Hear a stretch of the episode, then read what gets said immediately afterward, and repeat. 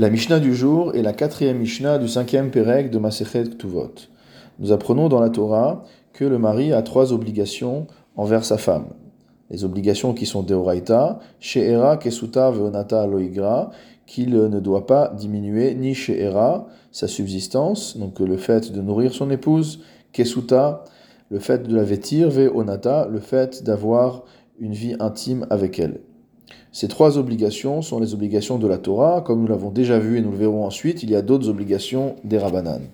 Afin de ne pas créer des sources de conflit entre le mari et la femme, les Chachamim ont institué qu'en échange du fait que le mari était responsable de subvenir aux besoins matériels de son épouse, en échange, Maase Yadea les.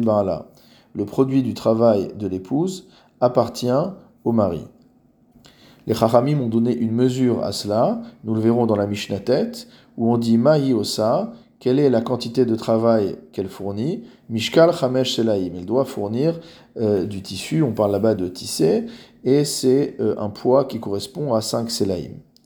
Évidemment, dans la halacha, par la suite, ces choses vont dépendre des habitudes de l'endroit euh, et des pratiques de l'endroit. Ce qui est important de comprendre, c'est que ce que la femme va travailler en plus du chiour, en plus de ce qui est normal, sera considéré comme ce qu'on appelle le motard, l'excédent, et cela lui appartient. Mais à nouveau, de manière à ne pas créer de situation de conflit, on va considérer que même ce qui est fait en plus du chiour de Maaseyadea, de son travail normal, appartient au mari et qu'en échange de ce chiour, le mari doit lui donner de l'argent pour qu'elle puisse subvenir à d'autres besoins que ses besoins euh, principaux. Notre Mishnah nous dit Hamakdish ishto qu'un homme qui va rendre Hekdesh, qui va consacrer le produit du travail de son épouse. Harezo Osa, la femme travaille, fait son devoir, Veochelet, et donc elle est nourrie par son mari. Comme l'explique le Barthénora, chez Mezonot Tachat Maseyadea, les Chachamim ont institué que le mari était obligé de nourrir son épouse en échange du fait que le produit du travail de la femme revient au mari, les fichar osav et les divrei akol, c'est pourquoi, de tous les avis, elle fait son travail et elle peut manger. C'est-à-dire en fait que le mari, lorsqu'il est makdish, lorsqu'il consacre, lorsqu'il donne au temple, au Ekdesh, le produit du travail de sa femme, c'est comme s'il donnait ce qu'il a reçu lui-même, ce qui lui appartient, mais ça ne le dispense pas de nourrir son épouse. Comme le précise le Rav Keati, nous apprenons dans la Gemara que si jamais une femme dit Eni nizonet veni osa, je ne veux pas être nourrie par toi et je ne veux pas travailler pour toi, c'est-à-dire qu'elle refuse cette transaction selon laquelle le produit de son travail appartient au mari en échange de la nourriture, harei osa leatzma veochelet michela. Dans ce cas-là, elle peut travailler pour elle-même et subvenir elle-même à ses besoins. Et donc, dans un tel cas, le produit de son travail n'appartient en rien au mari, et le mari ne peut pas être makdish, ne peut pas consacrer le produit du travail de sa femme.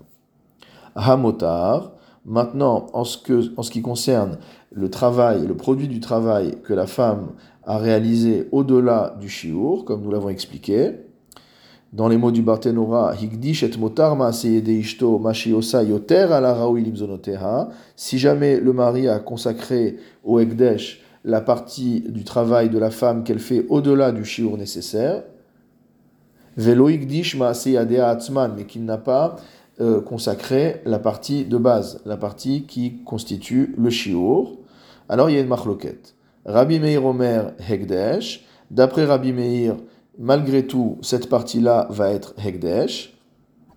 Rabbi Yochanan Asandelar Omer Chulin. Tandis que Rabbi Yochanan Asandelar dit que cette partie ne sera pas Hekdesh malgré la déclaration du mari, c'est-à-dire que le mari n'a pas en son pouvoir de consacrer une telle chose. Quelle est la marloquette?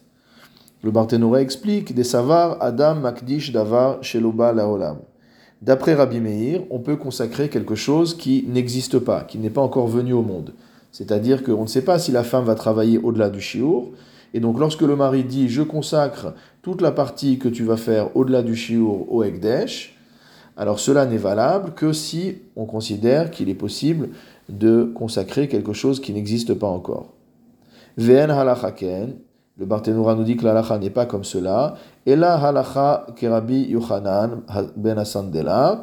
La halacha est comme Rabbi Yochanan Asandelar qui nous dit chulin que cet argent va rester profane. Chez En Adam Mekadesh Davar Sheloba Olam, car on ne peut absolument pas consacrer quelque chose qui n'existe pas encore.